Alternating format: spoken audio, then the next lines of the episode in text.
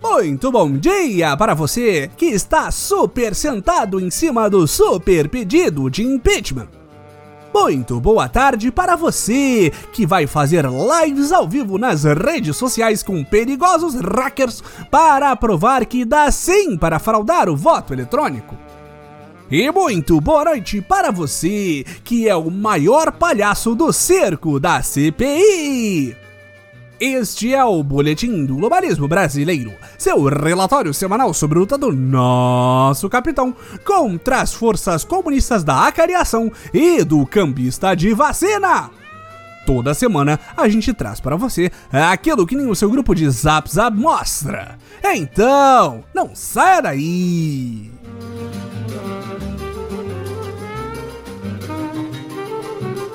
Mais uma vez, os malditos comunas vão às ruas munidos de suas máscaras para pedir a derrubada de nosso mito e a restauração do regime vermelho no país.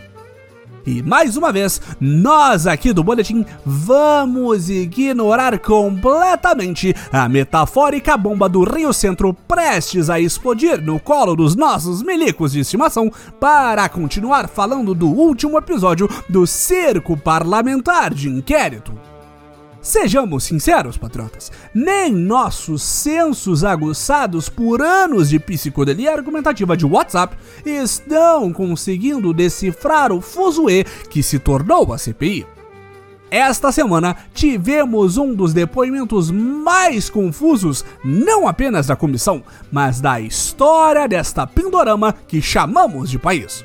O caos foi tamanho que chegou a levantar suspeitas de ter sido plantado por alguém para desmoralizar a comissão e as testemunhas Luiz Miranda e Luiz Miranda, que jogaram no ventilador os esforços do governo Bolsonaro para superfaturar a Covaxin, como abordamos na semana passada. Um dia antes do seu depoimento, a estrela desta semana, Luiz Paulo Dominguete, deu entrevista para o Folhetim, a narcomarxista Folha de São Paulo, na qual acusava o diretor de logística do Ministério da Saúde, Roberto Dias, de pedir propina de um dólar por dose para comprar a vacina AstraZeneca, que o cabo da PM oferecia em nome da Davat Medical Supply. Após a publicação da matéria bomba, o diretor de logística em questão foi exonerado do cargo no qual estava desde 2019 por indicação do nem um pouco suspeito líder do governo na Câmara dos Deputados, Ricardo Barros, o mesmo que os Luizes Mirandas acusaram de tentar fraudar a compra da vacina. Pois é, patriota! E essa não é nem a última coisa que tem a ver com o depoimento de semana passada. Em algum momento na sua declaração, Dominguete diz que um deputado também teria tentado negociar a vacina e que ele e seu irmão estariam, em suas palavras, de saco cheio dessas burocracias. Surpreendendo a todos, o depoente sacou seu telemóvel e tocou ali mesmo um áudio do deputado Luiz Miranda, que posou de bastião da justiça enquanto fazia seu depoimento na CPI. Ah, mas jura que o comuna que se disfarçou de apoiador do presidente Bolsonaro estaria metido com corrupção como todo esquerdopata? Mesmo com essa revelação bombástica e nem um pouco ensaiada, os senadores da oposição não podem ver um ataque a um comunista que logo se agitam para defender. Depois de repetir a mensagem três vezes, os astutos comunas repararam que Luiz Miranda nunca disse a palavra vacina. O que fez os senadores da oposição suspeitarem de Dominguete e ficarem curiosos sobre quem havia lhe entregue o áudio em questão. Ao vivaço para toda a nação, o celular de Dominguete foi apreendido pela Polícia Legislativa para passar por perícia e verificar se a gravação havia sido adulterada. Nesse momento, o primeiro filho presidencial e nosso senador laranja favorito, Flavinho Bolsonaro, despertou do seu gigantesco sono para gritar apenas esse áudio. Não vão olhar nenhuma outra mensagem, pelo amor de Deus! Algo completamente rotineiro que toda pessoa fala quando alguém inventa uma lorota em plena CPI para salvar seu querido pai, presidente da República, acusado por genocídios que todos sabemos que ele cometeu e continua cometendo. Mas não ache que Luiz Miranda permitiu ser ofendido assim impunemente, patriota. Movido pelo mais puro suco do ódio, o influencer de Trambique da Câmara tentou invadir a sessão para provar que o áudio que estava sendo tocado incessantemente estava editado e que não tinha nada a ver com o assunto do dia.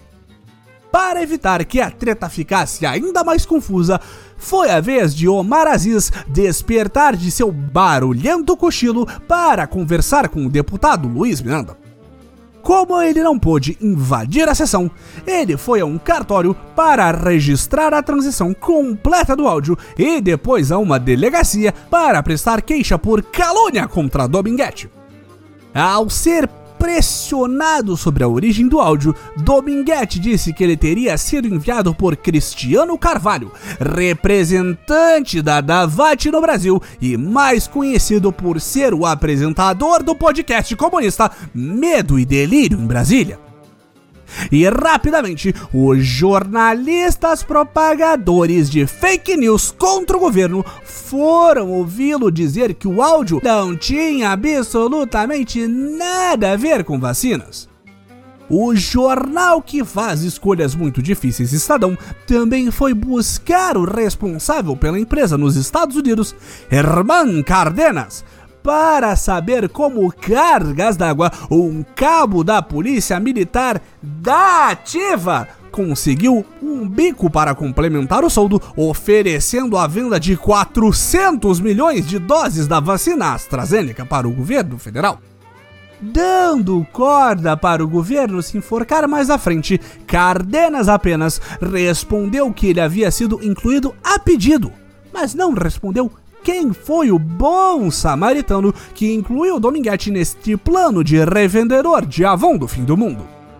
Novamente, após a perícia se tornar completamente irrelevante, foi a hora de torturar mais um pobre patriota ao vivo, como virou padrão nessa CPI. Daí choveram pedidos dos senadores da oposição para que Dominguete fosse preso em flagrante. As acusações seriam das mais variadas: testemunho falso, quebra do regulamento da Polícia Militar, que não permite aos policiais se envolverem em processos de fornecimento para o governo federal, prevaricação por não mandar prender Roberto Dias assim que ele fez a proposta indecorosa de propina, entre muitos, mas muitos, mas muitos outros. As ameaças passaram a vir até mesmo de senadores governistas, a quem os da oposição acusavam de plantar a testemunha para diminuir o depoimento dos Luizes Mirandas.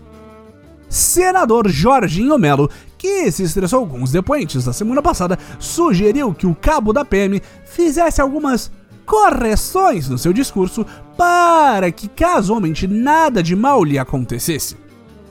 Flavinho Bolsonaro também foi outro que fez ameaças veladas contra Dominguete, dizendo que sua denúncia não tinha base nenhuma, já que ele não tinha nenhum recibo de propina.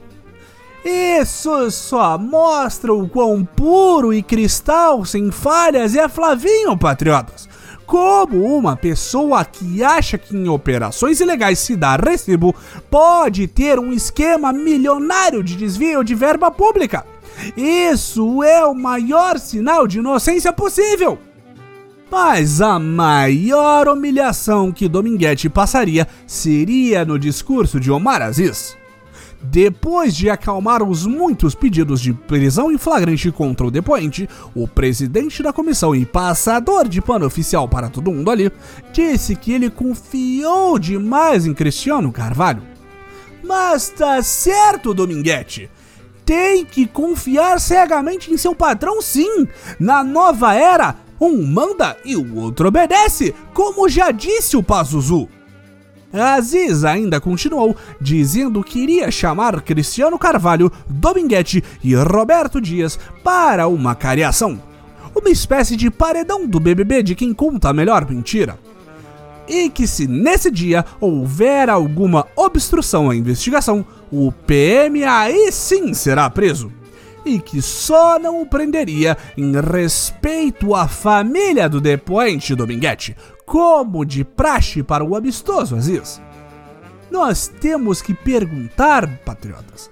Claramente Dominguete foi plantado na CPI. Mas a pergunta é: por quem?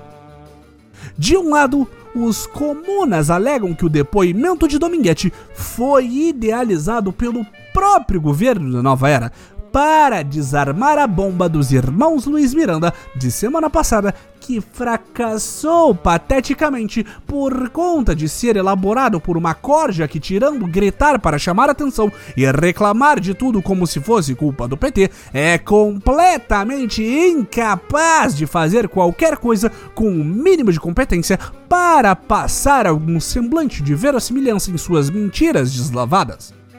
Do outro, a defesa da nova era alega, e tivemos que regravar essa parte do podcast umas 50 vezes para não gargalhar, que o governo de Jair Messias Bolsonaro e seus asseclas da nova era não seriam tão incompetentes assim na hora de cometer uma série de crimes para safar o presidente entre o governo Bolsonaro ser composto de burros criminosos ou de criminosos burros, a diferença é o que menos importa.